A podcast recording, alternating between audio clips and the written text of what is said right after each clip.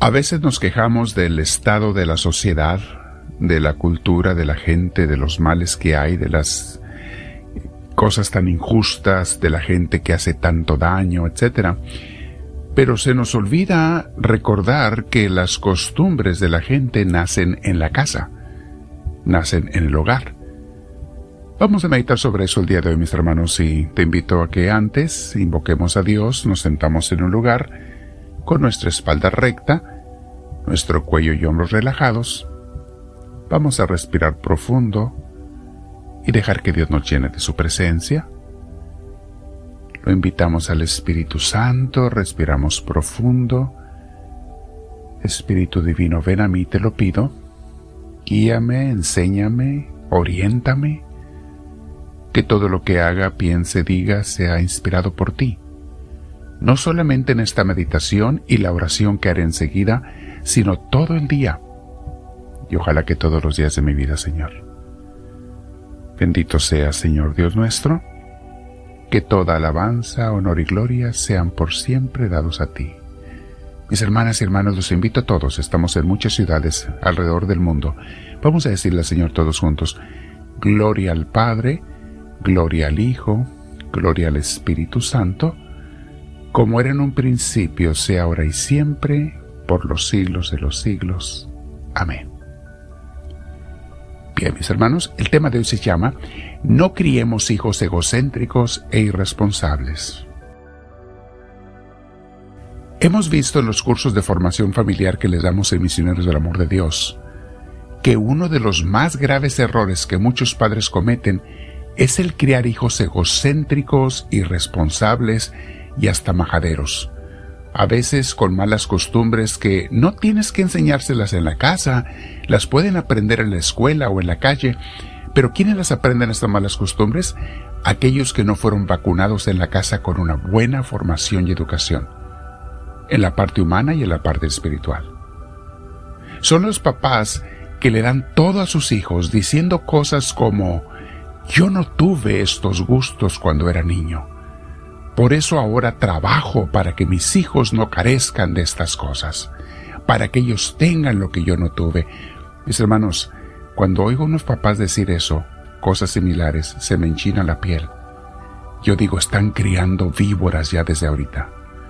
Esos niños, niñas, vas a ver, vas a ver, obsérvalos, van a criar como víboras que van a morder a sus propios padres.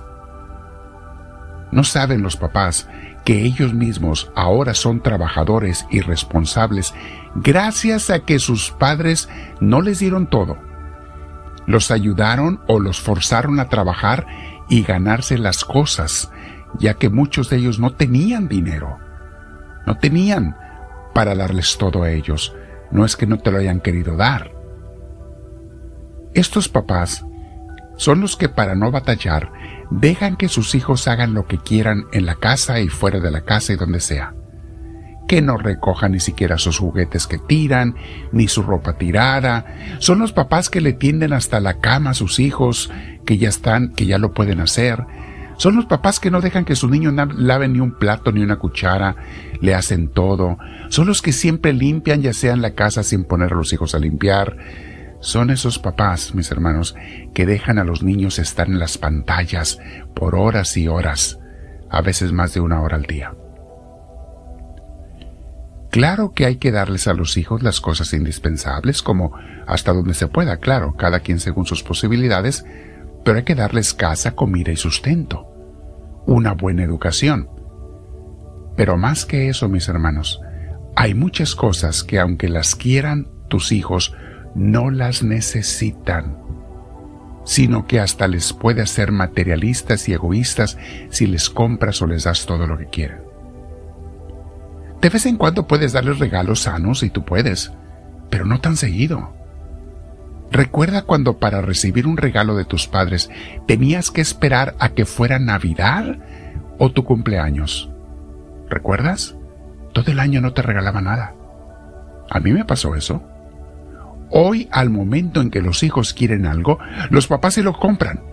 Y si no, el hijo hace un berrinche y mamá cede y le compra, le ordena en línea lo que quiera. Sean unos tenis de marca, una ropa que no necesitan, pero desean, juguetes electrónicos, pantallas, celulares, unos audífonos de tal marca, etcétera, etcétera.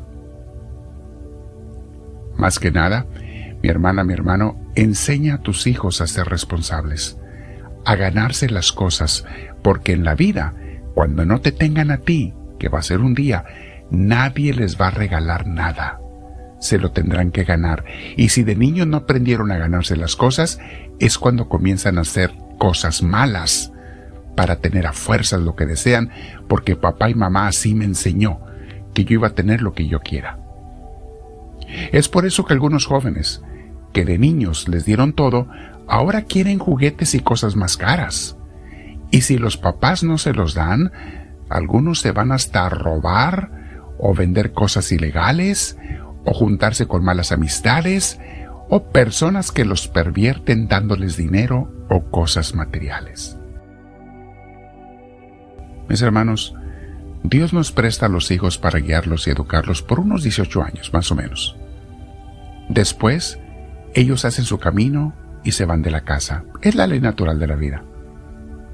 Por eso, no desaproveche sus años de la infancia para educarlos bien y darles buenos ejemplos y enseñanzas. Y sobre todo, presta atención, mi hermana, mi hermano. Si no les hablas de Dios y los llevas todas las semanas a la iglesia cuando son niños, ya de adolescentes o adultos, no podrás hacerlo y ellos no lo harán. ¿Por qué crees que hay tantos jóvenes ateos y adultos ateos también? Porque sus papás así los educaron. Daban más importancia a sus fiestas de domingo, a sus visitas, a su paseo o a su pereza que a darle a su día a Dios y guiar a toda la familia en el camino bello de Él, congregándose en una buena iglesia. Yo veo las familias que son bien educadas aquí en la iglesia, mis hermanos que van educando a sus hijos en el camino de Dios. Créamelo, mis hermanos, me siento tan feliz de ver cómo los niños hablan, las cosas, los temas que tratan, cómo se relacionan entre ellos, con tanta limpieza, con tanta inocencia, y van creciendo después de adolescentes y se les enseña de Dios, y están aquí en la iglesia.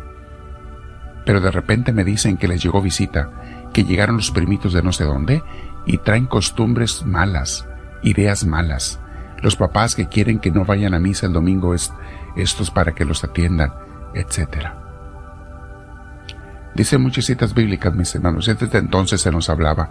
Deuteronomio 32:46 dice, mediten bien en todo lo que les he declarado solemnemente este día. Y díganles a sus hijos, enséñenles a sus hijos que obedezcan fielmente todas las palabras de mi ley. Ver eso dice. Por algo el Señor nos manda eso. Otra cosa, comparte tu fe con tus hijos todos los días. Yo recuerdo en mi infancia cómo mi padre nos contaba cuentos bíblicos, historias bíblicas. Pero él le pegaba cosas porque no se sabía bien las historias bíblicas, pero cosas buenas, de buenos consejos. Y crecíamos muchas veces desde niños oyendo cosas de Dios. El domingo no faltábamos a la misa, nunca. Catecismo para los niños, hasta hacer los sacramentos. ¿Por qué creen que después recibí la vocación de ser un sacerdote? Y aquí me tiene el Señor sirviéndole como su sacerdote para toda la eternidad, porque hasta en el cielo estaré orando por las gentes. Dice Salmo 78.4, no las esconderemos estas cosas de sus, de sus descendientes. Hablaremos a la generación venidera del poder del Señor, de sus proezas y de las maravillas que Dios ha realizado. O sea, no le escondas a tus hijos. Si tú tienes un testimonio, papá, mamá, de cómo Dios te ha bendecido, compártelo siempre con tus hijos. A ti te hará muy bien recordarlo y a ellos saberlo. La fe se siembra primordialmente en el hogar, mis hermanos, y por lo menos el papá o la mamá debe transmitirla a sus hijos, no se te olvide. Hay veces que nomás uno es de Dios, el otro no es. Ok, ese que sí es de Dios, papá o mamá, transmítale la fe a sus hijos. Primera Corintios 7:14 dice, porque el esposo no creyente, a veces uno no es creyente y el otro sí, dice, porque el esposo no creyente ha sido santificado por la unión con su esposa. Fíjate, hasta ellos a veces reciben las gracias a través de la esposa que sí cree. Y la esposa no creyente ha sido santificada por la unión con su esposo que sí cree. Si no fuera así, sus hijos serían impuros, mientras que de hecho son santos. Un buen padre, una buena madre en la familia, santifica a sus hijos. Nunca vayas a ceder de no ir a misa porque mi pareja no quiere ir. Jamás caigas en ese error. Que se quede en casa y si quiere está condenarse, Dios que lo ayude y lo perdone un día. No sabemos, pero es su riesgo. Pero tú que sí crees, lleva a tus hijos al camino del Señor. El papá y la madre cristianos deben preocuparse por la formación religiosa de sus hijos, más aún que de la formación académica. Salmo 78.5, te voy a dejar muchas citas abajo para que las leas. Deuteronomio 11.19, Isaías 38.19 y comparte con tu familia esta enseñanza y con tus amigos. Dile al Señor, háblame Señor, que tu siervo te escucha.